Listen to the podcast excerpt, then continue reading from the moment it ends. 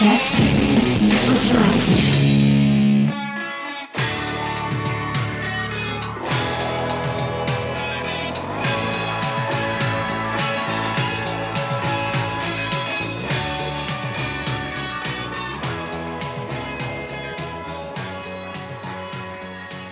Salut à toutes et à tous, on se retrouve pour un nouvel épisode de Mes disques à moi au format Years Ago avec des brofis, comment ça va?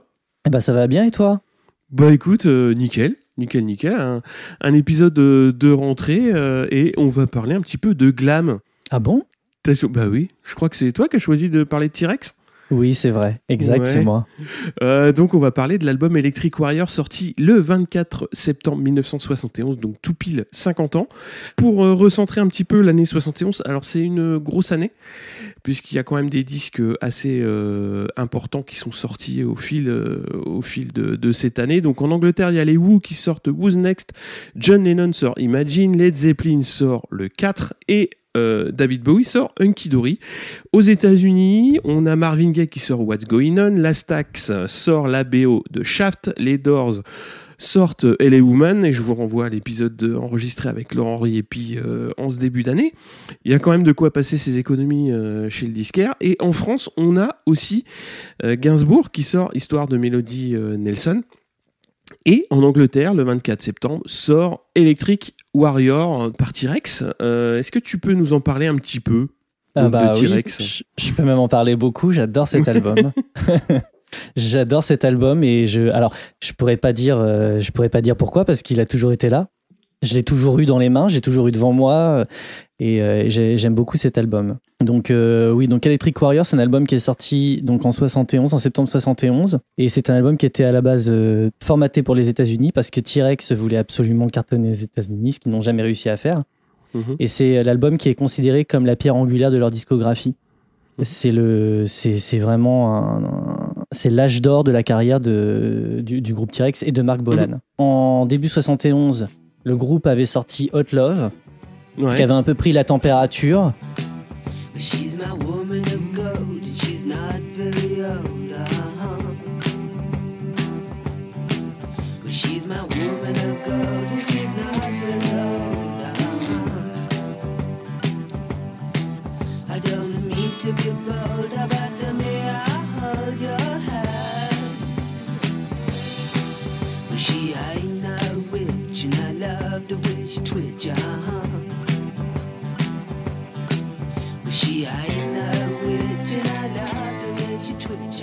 C'est un titre qui ressemble énormément à ce qui euh, sortira sur Electric Warrior par la suite. Il est sorti que en single, hein, il n'apparaît pas sur l'album. Et c'est un passage à Top of the Pop où ils jouent Hot Love qui sont euh, énormément remarqués. Alors ça faisait quelques années qu'ils tournaient et qu'ils étaient connus, mais le grand public les a vraiment remarqués à ce passage de Top of the Pop avec Hot Love. Et euh, afin de surfer sur le succès du titre, euh, et donc qui est un mélange de rock et de boogie assez sexy. Le groupe rentre en studio en mars 71 et les sessions d'enregistrement se sont déroulées à Londres pour une partie et une partie aux États-Unis pendant la tournée du groupe à Los Angeles et à New York. L'album est produit par Tony Visconti, comme les précédents. Et afin d'avoir une approche rock plus directe, Mark Bolan cisèle les textes et laisse ses histoires de fées et de trolls de côté parce qu'il faut savoir qu'il était passionné par les fées et les trolls, Mark Bolan. Et donc là, voilà, il a des textes plus courts, plus directs, un peu plus absurdes. D'ailleurs, souvent, c'était des textes qui ont été un peu, euh, euh, comment dire, mal vus par la presse, qui disait que ça ne racontait rien, ce qui n'est pas toujours le cas. D'ailleurs, on en parlera sur. On en parlera un peu plus tard, ouais. Exactement. Donc voilà pour, euh, pour l'histoire de, de, de cet album Electric Warrior. Ouais, c'est c'est assez marrant parce que justement ils ont une euh, une, une carrière qui a déjà euh, qui a déjà commencé sous un nom euh, assez proche. Il s'appelle Tyrannosaurus Rex justement. Exactement, oui. Donc le groupe a commencé en 68. Ouais. Euh, donc Mark Bolan, lui, en fait, bon, il voulait être célèbre. hein. Son but dans la vie, c'était d'être célèbre. Il Ah savait ouais. pas comment il, a- il allait y arriver. Oui, il a arrêté l'école à 14 ans pour devenir acteur, ce qui ne s'est pas fait. Il est d'abord devenu euh, modèle. Donc il a fait, euh, il était, il était mannequin. Il était très, euh, très beau jeune homme. Sa mère à 11 ans lui offre une guitare et ça a été un peu une révélation d'ailleurs aussi ça. Et, euh, et finalement, voilà, bon, il sortira des 45 tours en solo, il jouera dans quelques groupes et ça apprendra Mhm. pas. Et quand il décide de former Tyranno- Tyrannosaurus Rex, déjà il prend le pseudo de Mark Bolan. Donc Bolan, il Ouais. faut savoir que c'est la contraction de Bob et Dylan dont il est très fan. Et c'est très folk à l'époque. Et c'est très folk, exactement. C'est une musique, euh, bah, c'est une musique folk euh, assez psychédélique. Ouais. Donc à l'époque, euh, le groupe est composé de donc Marc Bolan qui est à la guitare et au chant, et le percussionniste est Steve Peregrine qui s'arrêtera après trois albums. Après les trois albums de Tyrannosaurus Rex. Les trois, alors ils sortent quatre premiers albums sous le nom Tyrannosaurus Rex, Ouais. mais les trois premiers de Tyrannosaurus Rex seront avec Steve Peregrine et c'est le, D'accord. le- le- ça va péricliter euh, après trois albums et c'est Mikey Finn qui prendra euh, la place D'accord. à la percussion. J'ai regardé un petit live, enfin, plus qu'un petit live, c'est un live euh, donc de 72 et effectivement ils sont quatre sur scène, donc basse, batterie, guitare et euh, il y a un percussionniste avec plein de congas devant lui et euh, des petites maracas, et des tambourins et tout et c'est donc euh, Mike Finn. Exactement, Ouais. exactement. Qui avait aussi d'ailleurs un peu une attitude euh, bah, assez glam aussi à sa façon, hein, qui était très, très féminin dans son attitude, assez sexy aussi Mm. d'ailleurs. Donc après les quatre premiers albums de Tyrannosaurus Rex, Ouais. le groupe euh, raccourcit le nom à T-Rex. Donc en fait, Mhm. à la base, Mark Bolan, il est vachement réfractaire à cette idée-là, parce que bon déjà le nom Tyrannosaurus Rex, c'est euh, bon lui il est passionné de littérature, Mark Bolan il lit beaucoup de science-fiction, et il y a une nouvelle de Ray Bradbury qui s'appelle Un coup de tonnerre qui, lui a inspiré le nom de ce groupe. D'accord. Et, Donc, le nom euh, et voilà. Ouais. Le nom complet, Tyrannosaurus Rex, le- est inspiré par la nouvelle euh, Un coup de tonnerre. Et d'ailleurs, euh, a priori, cette nouvelle aussi expliquerait le- l'expression euh, l'effet papillon. Donc, euh, a priori, c'est, Ouais. à lire. Donc, quand euh, le groupe va sortir donc son cinquième album, à ce moment-là, euh, Tony Visconti lui écrit sur les bandes T-Rex parce qu'il en a marre d'écrire toutes les lettres du long, groupe. hein. C'est un peu long, exactement. Puis ça doit pas bien tenir, je pense. Ouais. Et, euh, et Bolan est vachement irrité de ça. Et finalement, petit à petit, il va considérer l'idée. Mhm. Et d'ailleurs, au final, il va considérer l'idée, il va se l'approprier. Et d'ailleurs, le cinquième album du groupe, vraiment pour, pour marquer le changement donc de ton aussi, parce qu'il passe d'un rock plutôt, enfin d'un d'une folk, d'un folk ac- acoustique à quelque chose de plus électrique. Mhm. Et le premier album s'appelle T-Rex, tout simplement. Ouais, c'est euh, un changement euh, musical quand même assez euh, ouais, assez majeur parce que la- le comment dire Electric Warrior euh, bon, il y a quand même de la racine euh, folk sur euh, sur pas mal de morceaux, on y reviendra un petit peu plus tard parce qu'il y a quand même beaucoup d'acoustique, mais euh, il y a un son de batterie qui est quand même très très euh, très très particulier et aussi beaucoup de guitare électrique quoi, c'est Oui. un virage artistique assez assez prononcé quoi. Oui, oui, oui. Puis bon, les guitares sont quand même assez saturées. Hein, je veux dire, c'est, c'est, c'est, c'est pas. Il- D'ailleurs, en plus, il était réputé pour jouer fort, euh, Ouais. Marc Bolan. Effectivement, c'est, vrai que c'est vrai que sur euh, sur Electric Warrior et sur les albums d'après, effectivement, euh, c'est, le cas. Mais bon, Marc Bolan était très ambitieux, donc je crois qu'il avait Ouais. très très envie de faire un tube. Il avait très envie d'être célèbre, même si il lui est arrivé de dire le contraire et de dire que ça n'avait pas d'importance. Il était quand même connu pour ça, quoi. il voulait absolument ça. Il y est très bien arrivé. Et euh, grâce à cet album, d'ailleurs, Mm. qui a été vraiment l'album qui les a, euh, qui les a euh, lancés. hein. On parle même de T-Rex Stasi. On compare le phénomène T-Rex au phénomène euh, des Beatles. Donc c'était quand Ah même ouais, pareil quand en. Angleterre. Oui, oui, Ah oui, oui. en Angleterre, oui. Ouais. En Angleterre. Alors après, bon, je pense qu'en Europe, ils ont pas mal marché quand même. hein. C'est vraiment les. Mm. Aux États-Unis, je sais pas pourquoi ça n'a pas fonctionné aux États-Unis. Alors, faut savoir quand même que sur l'album Electric Warrior, il y a deux singles qui sont sortis, dont euh. Mhm. Et euh, bon, les États-Unis, bon, on sait que euh, ils sont assez puritains et bon, là, ça peut être interprété de façon sexuelle et c'était pas forcément bien vu. Donc, je pense que c'était pas forcément un très bon démarrage euh, que de choisir ce titre très C'est pas certainement. une bonne entrée en matière, on va dire. Exactement. et puis bon, peut-être l'attitude aussi, j'en sais rien. Alors après, bon, Bowie l'a fait et ça a fonctionné, hein, mais c'est vrai qu'il avait une attitude très très euh, sexuée, euh, Mark Mhm. Bolan. Donc je pense que voilà, pour les Américains, c'était peut-être un peu trop. Et puis c'est que ça devait pas se faire certainement. C'était un peu trop trop tôt. Exactement. donc c'est le sixième album du groupe, et Mhm. c'est le deuxième sous le nom T-Rex. Et euh, c'est avec cet album-là euh, qui va, euh, donc, comme je te disais, connaître, connaître le succès. Mhm. Et euh, il s'en suivra deux autres albums, The Slider et Tanks, qui, qui resteront. Alors à partir de Tanks, ça commencera un petit peu à dégringoler parce que on lui reproche de ne pas se renouveler. Et derrière, euh, ça sera un peu une descente, euh, une descente aux enfers. C'est un album qui est très marqué euh, dans ce temps-là, même s'il est précurseur de beaucoup de, de, de sonorités qui vont euh, venir un, un petit peu plus j'aurais tendance à dire un petit peu plus tard, dans les 72-73, mais euh, en 71, venir avec un album comme ça, c'est très précurseur et c'est Effectivement. ça va marquer énormément euh, un certain pan de la musique, quoi. Bah, c'est- c'est-à-dire que ça va marquer un pan de la musique parce qu'il a, bon, lui euh, disait que euh, il faisait du rhythm and blues et rien de Mhm. plus, alors que finalement, quand on l'écoute, on se rend bien compte que c'était pas si un peu simple plus que, que, ça. ça, quoi. Et puis, euh, il y a des fondamentaux pop, vraiment, Mhm. je trouve, sur cet album euh, qui, qui, qui persisteront dans le temps.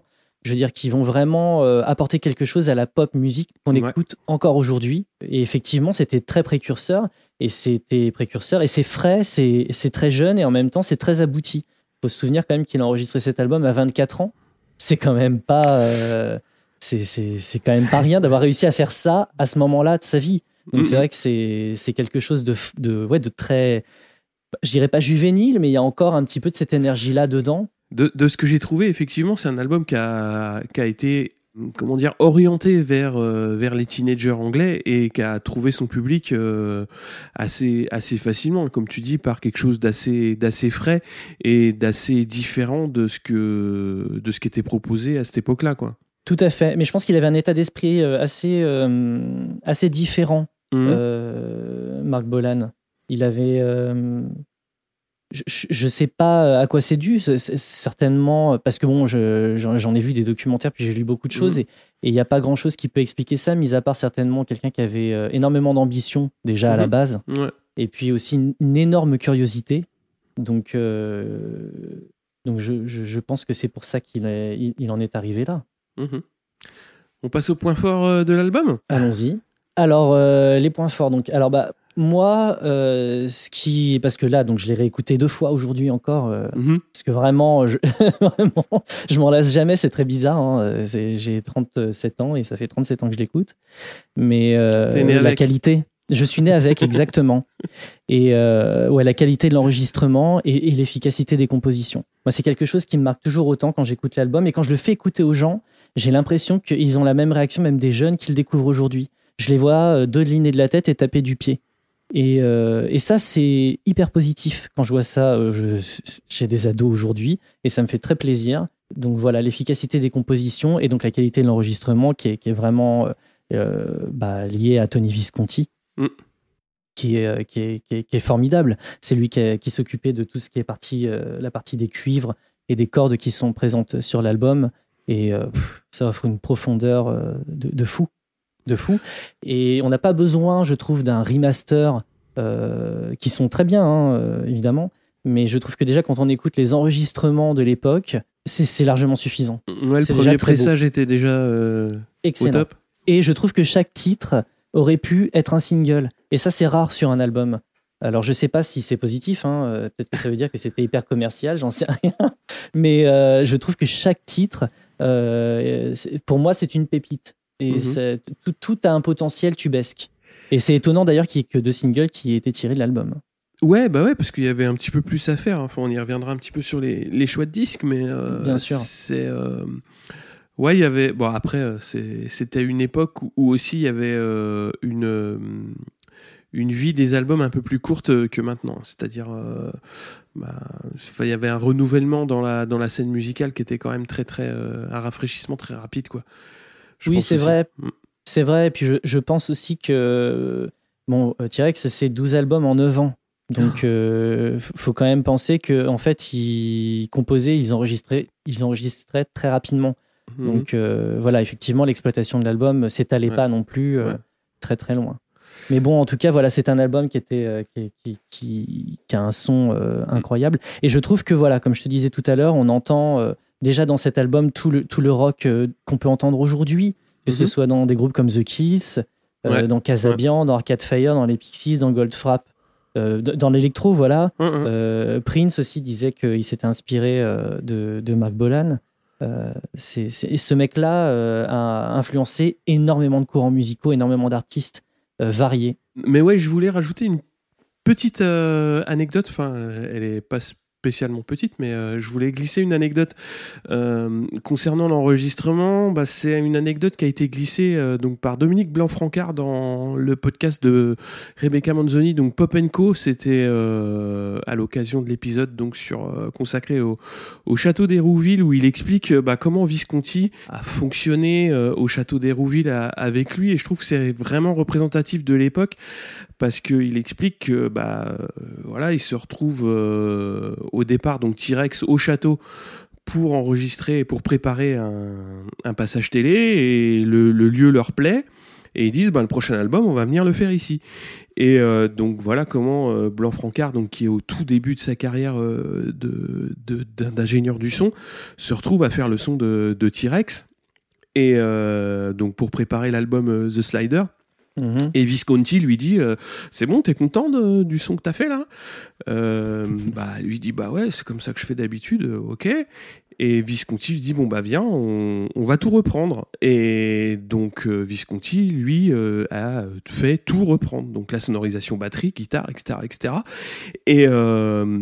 ça, c'est, il le dit très bien. Donc, euh, il y a une part d'humiliation. Donc, c'est lui qui emploie ce mot-là. Donc, c'est un mot qui est très, Très fort, fort. mais Mm. dans dans sa manière de, de percevoir euh, la chose euh, à, à- à cet instant-là, il, il a compris aussi comment euh, on transmet à cette époque-là le, le, le savoir-faire d'un ingénieur du son. C'est-à-dire que Visconti a travaillé euh, déjà un certain nombre d'années sur la prise de son pour faire un gros son, parce que T-Rex euh, a déjà une, une, carrière euh, assez importante. Et je trouve que ce que dit Blanc-Francard, c'est c'est c'est génial parce que voilà, lui il se retrouve au château d'Hérouville avec du matériel, avec une certaine manière de l'utiliser et les gens, les gens venaient et disaient bah voilà, moi je vais te montrer comment je travaille. Et à cette époque-là, il n'y avait pas d'école d'ingénieur du son, ça se transmettait bah voilà de moi je fais comme ça, je te montre et euh, etc. Et j'ai trouvé que c'était euh, une anecdote vraiment intéressante, bon qui est axée sur T-Rex, mais aussi sur la manière de d'enregistrer à cette époque-là quoi. Et puis une idée de l'artisanat. Enfin, Ouais, je trouve qu'il y a ouais. quelque chose un peu de l'artisanat là-dedans. C'est-à-dire quelque chose qu'on se transmet, euh, un savoir-faire qu'on se transmet. Et Mm. c'est- très plaisant cette idée de la transmission euh, du savoir-faire. C'est. Alors effectivement, comme tu dis, maintenant il y a les écoles. C'est Ouais. vrai. Mais ouais, mais à l'époque, il n'y avait pas d'école. Enfin, quand t'étais. euh, C'était. Voilà. Tu voulais nous parler de la pochette? Euh, moi, la pochette, bah, comme je disais, je l'ai toujours vue. J'ai toujours vu Mhm. cette pochette. Et pour tout dire, euh, quand j'étais enfant, je pensais même que c'était mon père qui était sur la pochette. à quel point je Il suis était chevelu mégalo. comme ça? bah, euh, alors il n'était pas chevelu comme ça, mais j'avais l'impression qu'il avait la même texture de cheveux, tu vois. Que si mon père s'était laissé pousser les cheveux, il aurait à peu près eu la même coupe. Mais euh, en fait, euh, bon, mon père fait de la guitare. Je, bon, mon père est fan de T-Rex, Ouais. donc est fan de Marc Bolan. Et je, je sais pas, quand je vois jouer mon père, des fois, j'ai l'impression de voir, enfin voilà, que ça l'a inspiré. Et Mhm. du coup, voilà, la pochette, je la trouve superbe. Elle est réalisée par Hypnosis. Donc Hypnosis, c'est un studio qui est très très célèbre et qui a réalisé beaucoup de pochettes de rock psyché des années 60-70, dont euh, les Pink Floyd, hein, qui sont les, les- les pochettes les plus connues des Pink Floyd sont faites par, euh, Hypnosis. Mais ils ont aussi euh, réalisé des pochettes plus contemporaines, comme pour Muse ou, ou pour les Cranberries. Mhm. Ils ont un style très très reconnaissable. Et, euh, et je trouve que bon, voilà, c'est une pochette qui illustre très bien l'album parce que vu que c'était un moment où ils étaient vraiment dans l'âge d'or, euh, dans, un moment de gloire, Mhm. euh, cette silhouette auréolée euh, dorée représente vraiment parfaitement ce qu'ils étaient en train de vivre. Donc c'est euh, c'est vraiment une belle illustration. Euh, même si parfois l'image est interprétée comme étant très mégalo, mais voilà, moi je trouve ça magnifique. Et, et à l'intérieur, donc il y a un, un inner sleeve autour du disque, représentant d'un côté Mikey Finn et de l'autre Mark Bolan. Et ces illustrations-là sont faites par George Underwood, donc qui était connu plus pour son travail avec David Mhm. Bowie. Et euh, c'est marrant parce que tu as cité l'album Unky Dory en Ouais. début d'épisode. Et euh, effectivement, euh, c'était Underwood qui avait fait la pochette d'Unky Dory cette Mhm. même année-là. Ouais. Voilà. Qui est très belle aussi d'ailleurs, cette pochette. Et donc, oui, le dernier point que je voulais aborder, moi, sur, sur, sur, sur cet album, mais bon, je vais aller un petit peu au-delà de, de l'album même, Mhm. c'est que, hum, bon, moi, à l'époque, quand j'étais gamin, euh, en plus d'avoir euh, les disques à la maison, on avait euh, une vidéo, donc je, je, c'était rare hein, à l'époque, hein, quand on avait du contenu visuel comme ça sur des artistes, mais sur T-Rex, c'était le cas. Et euh, donc voilà, donc j'avais une identité, je savais qui il était, et ça m'a toujours marqué. euh, gamin, ce mec qui portait des tenues avec des sequins, avec des boas. Et Ouais. euh, voilà, il y avait une attitude très androgyne comme ça, Mhm. euh, qui bousculait les codes et qui pouvait déstabiliser certains. Moi, c'est quelque chose que j'ai toujours trouvé très beau. Et, euh, et voilà. Et on a souvent tendance à penser que Bowie était précurseur dans le genre, que c'est lui qui a apporté ce côté. euh, voilà. Mais Bolan était vraiment, c'est vraiment lui qui a apporté ce côté-là. C'est un, un des pionniers à jouer sur cette ambiguïté-là masculine et féminine.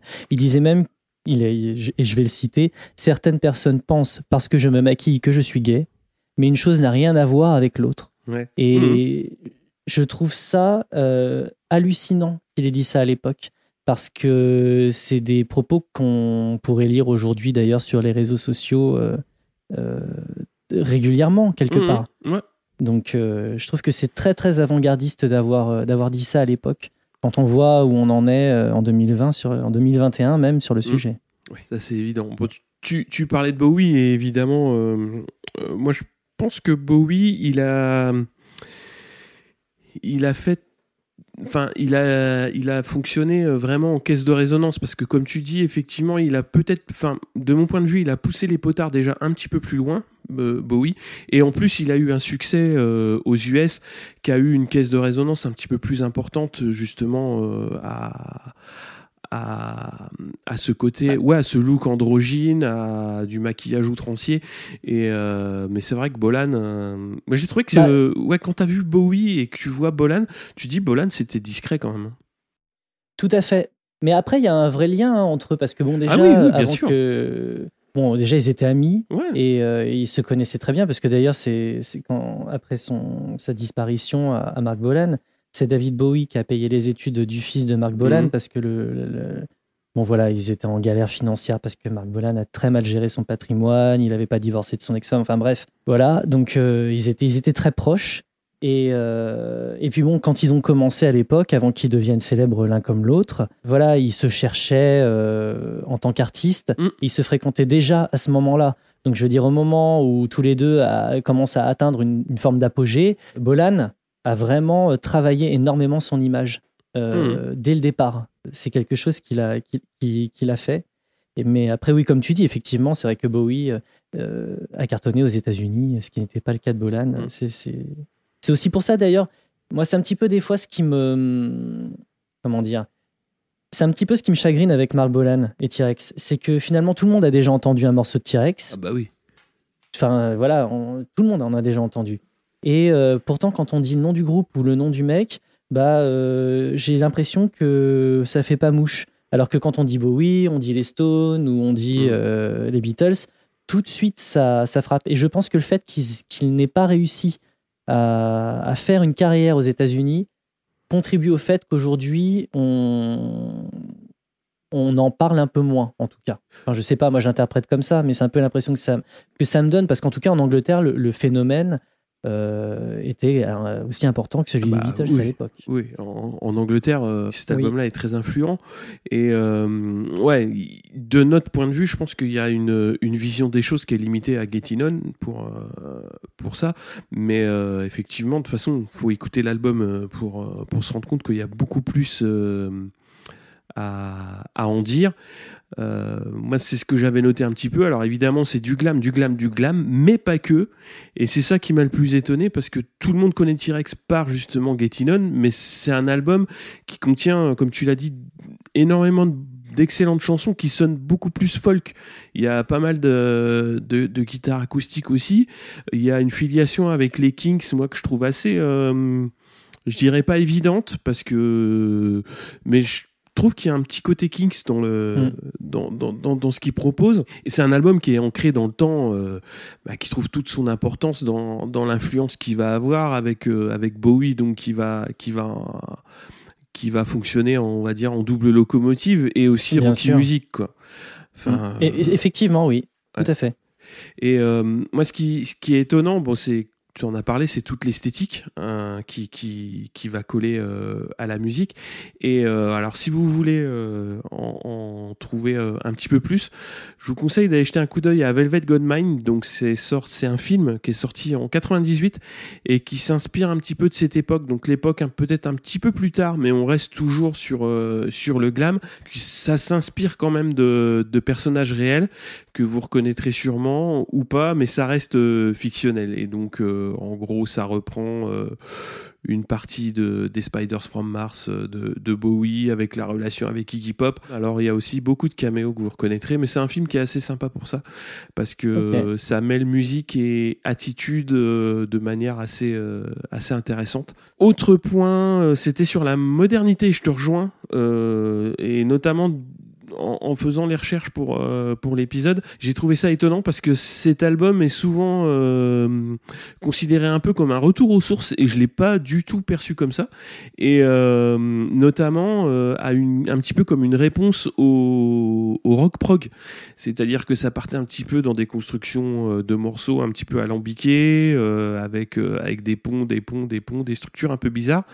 Et euh, moi, je l'ai trouvé présenté comme euh, ouais, un retour aux sources. Et effectivement, c'est pas faux. Parce que, comme tu l'as dit, c'est des, des chansons qui sont quand même plus. Ouais, plus simples, plus directes, des structures assez. Bah, il va droit trouvé. au but. Ouais, c'est ça. C'est ça. Ça se pose pas énormément de questions et euh, c'est ouais, c'est très cash. Et dans ce sens-là, ouais, je trouve que c'est assez assez intéressant d'avoir d'avoir ce, ce cette vision-là des des choses. Et Mhm. aussi, c'est un album qui a un côté baroque euh, assez assez fou parce que ok, c'est simple, mais il y aura énormément de violons sur certains morceaux, il y aura du bugle, il y aura des percussions euh, qui vont être euh, assez euh, assez intéressantes aussi. Et c'est vraiment, euh, ça rejoint aussi l'enregistrement dans le sens où faudrait voir aussi peut-être avec les mix, mais euh, ça sonne déjà très très bien. Euh, on va dire euh, avec la structure basse batterie guitare. Mm. et euh, en fait il y a eu beaucoup d'essais qui vont enfin beaucoup d'essais je sais pas mais quand tu réécoutes tout tu- moi j'ai vraiment l'impression d'un groupe qui se dit tiens on va essayer de mettre ça en plus puis ça en plus puis ça en plus puis ça en plus. Et euh, au final ça fait un, ça fait des morceaux qui sont euh, vraiment très aboutis très construits avec euh, ouais vraiment beaucoup de choses dans tous les sens. Et c'est un aspect qui m'a qui m'a pas mal intéressé quoi Bah, disons que. hum, Alors, il y a deux choses déjà sur ce que tu viens de dire qui sont intéressantes. Euh, alors, sur l'aspect où ils se disent on va rajouter ça, on va rajouter ça, Tony Visconti, c'est lié pour beaucoup. Parce Ah que ouais. vraiment, tout ce qui est structure, euh, structure de base de morceaux, c'est c'est- ça, c'est euh, Marc Bolan euh, qui est euh, pour beaucoup, et certainement Mikey Finn aussi. Mm. Mais bon, Bolan écrivait, composait. Euh, Et euh, mais après, vraiment, tout ce qui est travail plus mélodique, les, les choses qui sont rajoutées, ces instruments tels que les cuivres ou les, ou les cordes, c'est- c'était Tony Visconti qui, qui travaillait pilotait, ça. ouais. qui Mm. tra- Ah ouais, puis il le fait, euh, c'est c'est formidable, Ah c'est bah très très bien enregistré. Et le deuxième point intéressant dans ta remarque, c'est le mot, c'est le mot baroque, parce que ça, hum, ce qui est intéressant là-dedans, c'est que hum, c'est baroque. On dit souvent de ce qui est baroque que c'est chargé, et c'est marrant parce que effectivement, il y a beaucoup de choses. Pas forcément sur un morceau, mais sur l'album, mais c'est très bien dosé. Quand, euh, Tony Vis- Visconti arrêtera de collaborer euh, avec, euh, avec Bolan sur, après l'album Zinkeloy, effectivement, on sent déjà qu'il y a une baisse de qualité.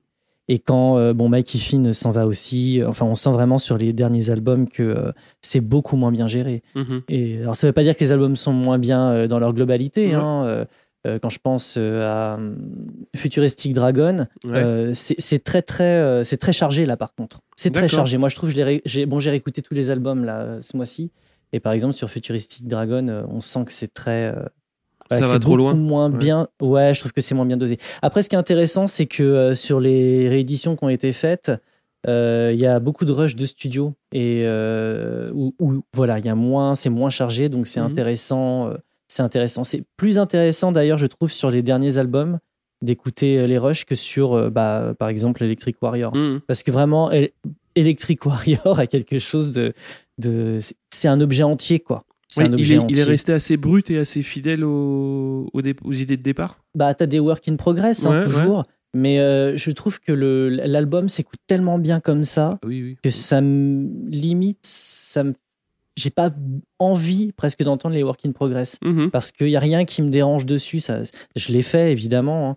Euh, bon, je trouve que ça a pas effectivement le, ça, voilà, je trouve qu'ils sont restés assez fidèles euh, à, à leur idée de base. Mais bon, l'album est tellement bien, euh, tellement bien euh, enregistré, tellement bien produit que voilà, c'est c'est top. On va passer au choix de chansons et je vais commencer évidemment avec Cosmic Dancer. I was 12. I was dancing when I was 12. I was dancing when I was out. I was dancing when I was out. I danced myself right out the womb. I danced myself right out the womb. Beaucoup de choses euh, que j'aime beaucoup dans cette chanson, donc à commencer bah, par la guitare acoustique euh, qui ouvre. Alors les cordes aussi euh, sont très très bien amenées, donc c'est ça rejoint un petit peu le, dernier point, mais alors c'est ça où c'est enfin c'est ce point-là qui est, qui est intéressant parce que hum, il y a à la fois des, des passages de cordes où elles sont lancinantes, donc elles fonctionnent en nappe, très longues, euh, etc., etc. Mais aussi des passages où elles sont très accentuées, très rapides, et ça va vraiment bien servir le, le morceau, donc qui a un mid-tempo euh, pop. Et ça fait un morceau qui est à la fois, euh, alors là ça va faire très très paradoxal, mais je le trouve nuancé et équilibré. Euh, alors c'est pas facile à expliquer, nuancé dans le sens où il y a au final une palette très très large euh, au, fil du morceau.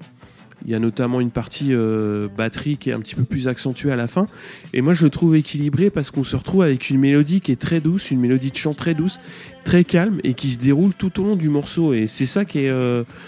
qui, me frappe le plus sur, sur ce morceau, c'est qu'il arrive à, vraiment amener ouais, deux, deux phases différentes euh, à, à, à la pièce sur sa durée, et c'est vraiment intéressant de, de ce point de vue-là. Ben, disons que euh, c'est un, un morceau qui est très bien dosé. Mhm. Et euh, bon, c'est un morceau qui dure un peu plus de 4 minutes. Il se passe beaucoup de choses Ouais. sur ces 4 minutes. Et en même temps, quand on écoute le début du morceau et la fin, il y a une logique terrible dans tout ce qui se passe. On a l'impression que c'est un morceau qui n'aurait pas pu être fait autrement. Et euh, il y a plein d'envolées avec les cordes des- à des endroits, des petits endroits. C'est Ouais. assez magique. C'est très très bien dosé. Et euh, bon, moi je, trou- je trouve que c'est un titre qui est un peu. Alors bon, euh, il y, a- il y a deux titres hein, comme ça sur l'album. euh, on parlera du deuxième tout à l'heure. Mais il y a deux titres comme ça sur l'album qui sont un peu les figures de proue de l'album et qui sont en même temps deux morceaux qui sont assez différents. Donc il s'agit donc de celui-là, Cosmic Dancer and Get It On. Et je trouve que c'est vraiment deux titres qui représentent les deux faces de T-Rex. À la fois quelque chose d'assez euh, rock, brutal, tout ça, mais Mhm. à la fois aussi quelque chose qui peut être euh, assez mélancolique Ouais. euh, et, et- et profond. Parce que en plus dans Cosmic Dancer, de, du, bon, en plus, bon, moi je trouve que c'est un morceau idéal, je trouve qu'il s'écoute très bien, et je trouve que le, le- le propos du texte se marie merveilleusement avec la musique. Donc c'est un danseur, hein, mais c'est euh, l'image de danser pour sortir du ventre de sa mère, de vivre pour danser et de danser pour rentrer dans sa tombe. C'était euh, voilà, le- il l'expliquait comme ça, euh, Bolan aussi, c'est- exactement ça. Et, euh, et je trouve que c'est, enfin, faut, faut écouter ce morceau, comprendre le texte, comprendre, c'est sublime, c'est sublime. J'adore ce morceau. Ouais, il est très cool. Et euh, c'est un morceau qui est très connu et qu'on a entendu d'ailleurs dans le film Billy Elliot, Mm. qui rend bien hommage euh, à la musique de T-Rex. Prochain morceau, tu voulais nous parler de Jeepster?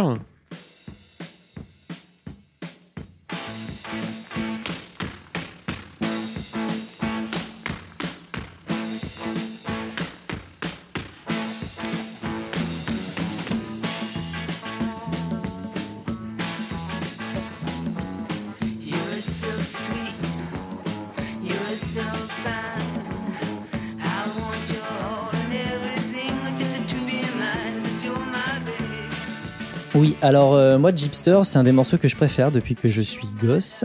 T-Rex, ça a toujours bercé mon enfance. J'ai toujours eu l'album euh, dans les mains, euh, tout simplement parce que ma mère, en fait, avait un ami qui, qui avait cet album. Et quand elle a rencontré mon père, elle a piqué l'album à ce mec pour l'offrir à mon père. Donc, euh, donc voilà. D'accord. Ma, ma mère est une délinquante. Ah, ceci explique Et, cela euh, alors. Exactement. et euh, donc voilà, donc j'ai toujours eu cet album. Et ce morceau de Jeepster, je, je l'adore. Euh, je trouve qu'il a quelque, je trouve qu'il est hyper sexy. Je trouve qu'il y a un, il y a un couplet euh, hyper sexy. On entend très bien la percussion de McKiffin aussi. Mhm. Je le, je le réécoutais tout à l'heure au casque et ça c'est un truc que j'adore. Moi j'adore la percussion, j'en ai fait de la percussion donc c'est vrai que c'est quelque chose qui me touche beaucoup. Et c'est vrai que là on l'entend très bien. Des, des fois ça peut être un peu perdu mais là on l'entend vachement bien en background. Et on entend euh, aussi les cris de Bolan par, euh, de Marc Bolan par moment. Euh, des cris qu'il faisait en studio quand il jouait. et ça c'est quelque chose qui aurait pu être retiré au mixage et qui a été gardé. Et j'aime bien ce genre de choses parce que du coup ça garde une pêche, ça garde de, de la spontanéité. Et le son aussi des pieds euh, qu'on entend au début du titre, euh, ce sont vraiment les pieds de Marc Bolan qui tapent sur le Mhm. sol au moment où le, où le morceau démarre. Donc ça, c'est des, c'est des, des tranches de vie euh, pendant les enregistrements. Mhm. Et, euh, et c'est aussi un morceau, je trouve, qui a un côté rhythm and blues. Je trouve, si on enlève un peu la- le, le- le- le vernis boogie du, du titre, Mhm. euh, il y a vraiment un côté rhythm and blues. Moi, j'entends, euh, parce que Mark Bolan était très très fan d'Elvis Presley. Et, euh, et d'ailleurs, ils ont eu un destin commun à bien des égards. Et je- j'en- j'entends euh, sur les attaques euh, de certaines phrases des, des- des couplets vraiment cette, cette influence qu'a pu avoir euh, Presley sur, euh, sur, euh, sur Mark Bolan. Mhm. Ouais, je te rejoins sur les influences rock euh, 50s hein, de... dans le son de guitare. Il y a pas mal de reverb et c'est assez rigolo hein, de, de retrouver ce son-là qui, ouais, qui sonne. je dirais pas Chuck Berry, quoi, mais ouais, ouais. Enfin, Mais pas loin, moi j'y Ouais. ai pensé aussi. hein. ouais, ouais, ouais. Et la petite descente vers le refrain est vraiment bien sentie. C'est un morceau, euh, ouais, qui est vraiment cool. Ah hein. Je trouve que c'est. Ouais, c'est, c'est, ça, ça montre une autre, euh, comment dire, ouais, une autre facette du groupe, quoi, parce que on, on s'arrête souvent à Getting On, mais euh, Jeepster, euh, c'est- ouais, c'est une autre, euh, c'est une autre face, quoi. Oui, et puis oui, comme tu dis, effectivement, la descente, j'aime bien parce qu'elle elle est très courte, Mm. mais elle apporte suffisamment d'ombre Ouais. dans le morceau. Elle apporte un petit doute parce qu'il y a quelque chose comme ça, You're so sweet, you're so fine, il y a Mm. quelque chose dans le couplet qui est très, très léger, mais le, le- la descente euh, à la guitare euh, et à la basse comme ça, c'est top. Ouais. C'est top, ça marche, ça marche vraiment très bien. Bon, on va passer euh, à l'éléphant euh, dans le magasin de porcelaine, donc on va parler de Exactement, Getting On, ouais. c'est ça.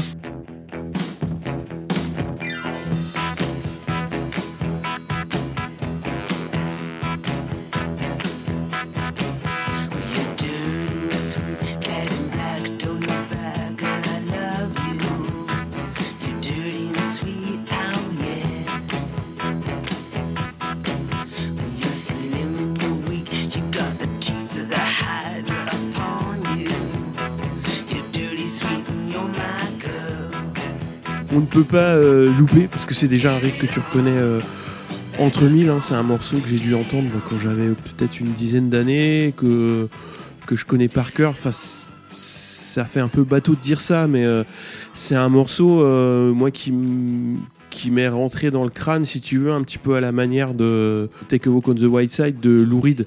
Oui. C'est dès que Mm. t'entends les tu tu tu tu tu tu bah voilà tu tu- enfin c'est un morceau qui va te tenir toute ta vie. Et Getting On c'est pareil quoi. C'est un ouais c'est vraiment un truc euh, inoubliable. Enfin et c'est ça qui est aussi intéressant c'est que tu crois le connaître par cœur. Parce que plus tu plus tu l'écoutes et, euh, et plus tu vas découvrir euh, justement toutes les couches qui font euh, qui font de ce, ce morceau. Alors au début, euh, bah, tu, vas, tu vas découvrir le petit glissé de piano qui revient assez souvent. Mm. Ça c'est assez rapide euh, à trouver. Tu vas trouver les petits accents euh, de sax et tu vas trouver euh, bah, les, les chœurs aussi, les petits cris de Bolan dont, dont tu parlais. Tout est là pour tenir un morceau bah, qui, qui est, qui est devenu un, ouais, vraiment un symbole et un instantané de cette époque.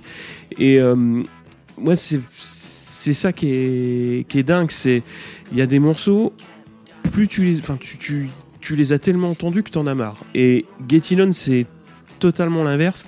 C'est euh, à chaque fois que tu vois, il repasse souvent à la radio. Enfin, c'est encore un morceau, c'est un grand classique. Et à chaque fois qu'il passe, euh, euh, moi, je, reste dessus parce que c'est un morceau que j'adore. Ça me rappelle énormément de choses.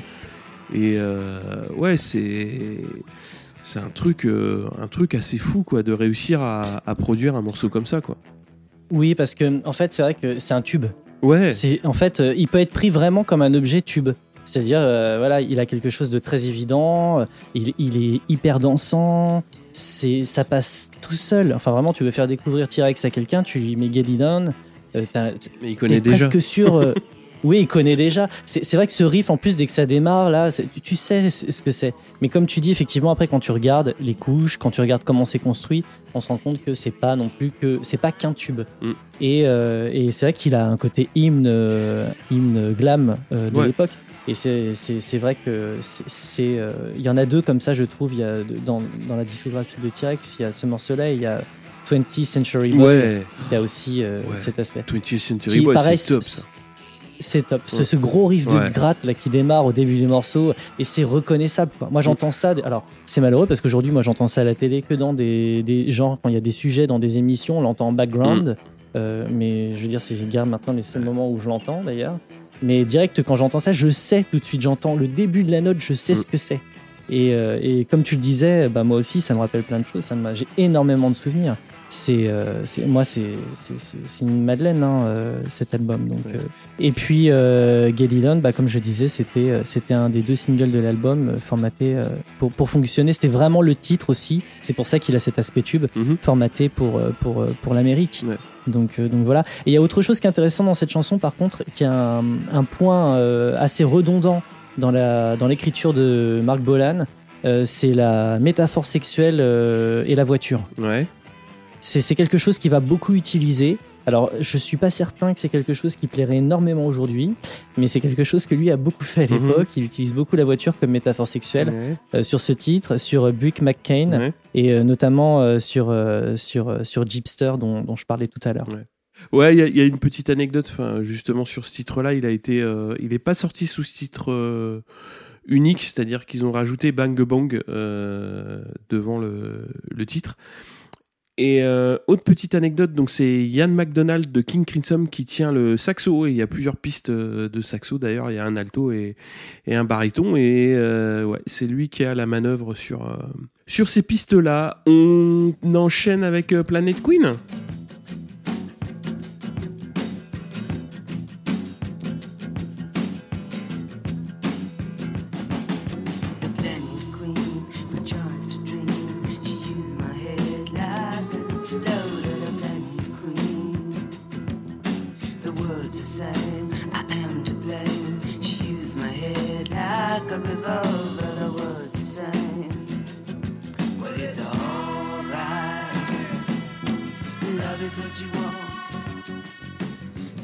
Bon, je dois admettre quand même que j'aurais pu choisir n'importe quel titre. Je les trouve tous très bons. Donc ça a été très difficile de choisir. Planet Queen, bah pareil, j'aime beaucoup. Donc c'est un morceau qui est plus cool. Ça fait plus balade folk. Euh, c'est de la guitare acoustique. J'aime beaucoup tous les petits chœurs qu'on entend comme ça pendant le- tout le morceau. Euh, Il y a Bolan qui fait énormément de syncope en, en arrière, à l'arrière, et ça j'adore. Et je trouve que c'est hyper moderne. Euh, ça apporte un, un truc bon hyper sexy, mais hyper rythmique, euh, qui est vachement bien. Et, euh, et c'est le titre aussi qui a euh, le, le texte. hein, là, je, je vais parler du texte. Mhm. Qui est le plus proche de ce que faisait euh, à l'époque, euh, ce qu'il faisait à l'époque sous le nom Tyrannosaurus Rex, Mhm. parce que euh, ça parle d'amour et de science-fiction, Planet Queen, Ouais. et c'est deux thèmes qui sont chers, euh, qui sont chers à Marc Bolan. Et j'aime, euh, voilà, j'aime beaucoup ce titre, j'aime beaucoup le son de la batterie sur ce titre notamment aussi. Ouais, ce, ce titre-là, il y a, bah, comme tu l'as dit, il y a un gros travail sur les, sur les chœurs qui était peut-être pas aussi prononcé sur, euh, sur le reste de l'album. Et ça donne ouais, une, une ambiance un petit peu fantomatique euh, par moment. Ouais, c'est, c'est un morceau qui est, qui est, qui est très cool. Alors, euh, pour donner quelques infos, euh, une info complémentaire. Il y a euh, un live que je vous conseille d'aller voir sur YouTube, donc qui a été enregistré en mars 72 euh, au Wembley Empire Pool, donc qui est, euh, qui est très bien. Ça permet de se rendre compte un petit peu de ce que ça donnait. Donc je mettais, je mettrai le lien dans le dans le billet. Alors il y a aussi des titres euh, de, de l'album euh, de l'album suivant, The Slider, mais il y a aussi évidemment tous les tous les morceaux, dont notamment euh, Cosmic Dancer qui est joué seul à la guitare. Euh, C'est ça où il est assis devant le public. exactement, ouais. ouais il, il, Oui. il replie son pied de micro, alors il galère un peu pour accorder, euh, pour accorder sa guitare, mais ouais, ouais, il est, euh, il est en tailleur devant le public. Je trouve que c'est assez, euh, c'est assez sympa. Ah, c'est une très belle image. Ouais, c'est super, euh, c'est super sympa. Euh, mais évidemment, on va pas clôturer sans, glisser un petit mot donc sur l'influence de T-Rex, hein, parce qu'il va être cité, euh, on le disait, par beaucoup de groupes et repris un bon paquet de fois, donc notamment euh, Mamboson qui ouvre l'album et euh, qui va clôturer cet épisode d'ailleurs. Et cette chanson a eu sa reprise par les Pixies, Getting On, par Power Station, et celle-là je la trouve pas ouf, ça date des années 80 et, euh, et c'est pas génial. Cosmic Dancer a fait l'objet d'un duo donc illustre par ses interprètes donc euh, par Morrissey et Bowie. Donc ça a été euh, enregistré en 91 et sorti l'année dernière. Par contre la chanson je la trouve moyenne, on va dire. Voilà quoi, c'est une reprise en live. Bon, c'est.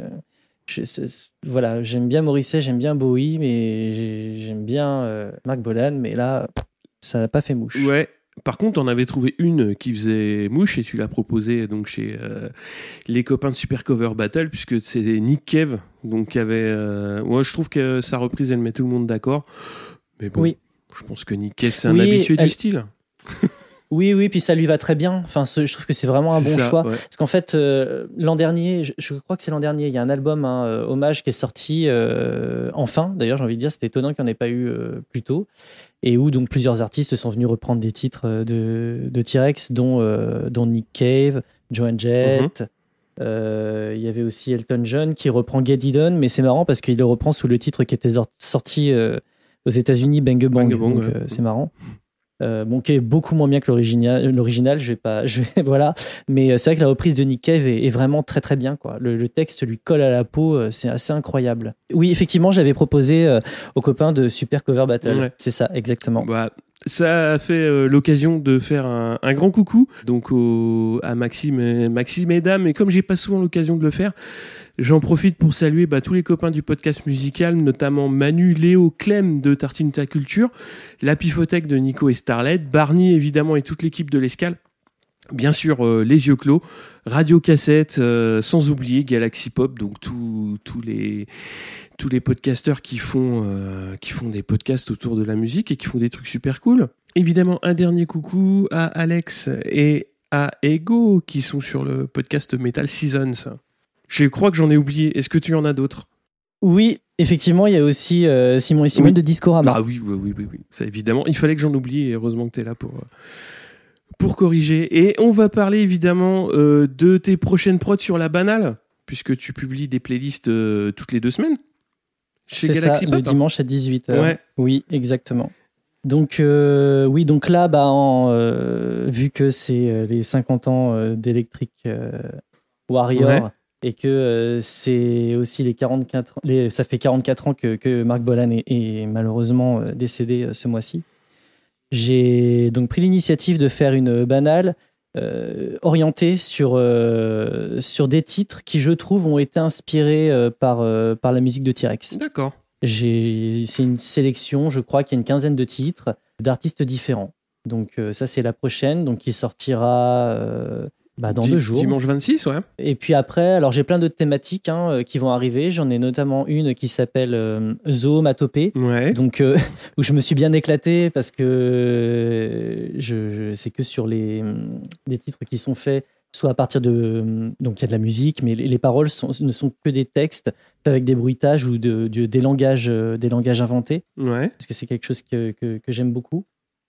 Et euh, il y en a une d'Halloween aussi qui va sortir en collaboration, euh, donc là où c'est plusieurs euh, personnes, podcasteurs et de, de- des personnes de Twitter qui m'ont proposé des, des titres pour Halloween sur le thème du cauchemar. Oh, Et, et voilà. Donc je, je- dont toi d'ailleurs. oui, c'est Et, possible. euh, voilà. Et donc ça, ça sortira à la fin du mois d'octobre. Et puis bah pour le reste, j'en dévoile pas davantage. Je, je laisse, je laisse la surprise. Ouais. Bon, bah, merci beaucoup des Brofis euh, d'avoir euh, parlé avec moi de, donc, de cet album de T-Rex, donc Electric Warrior. On se quitte avec euh, Mambo. Merci à toi Merci et à à bientôt. toi. Ciao. Ciao.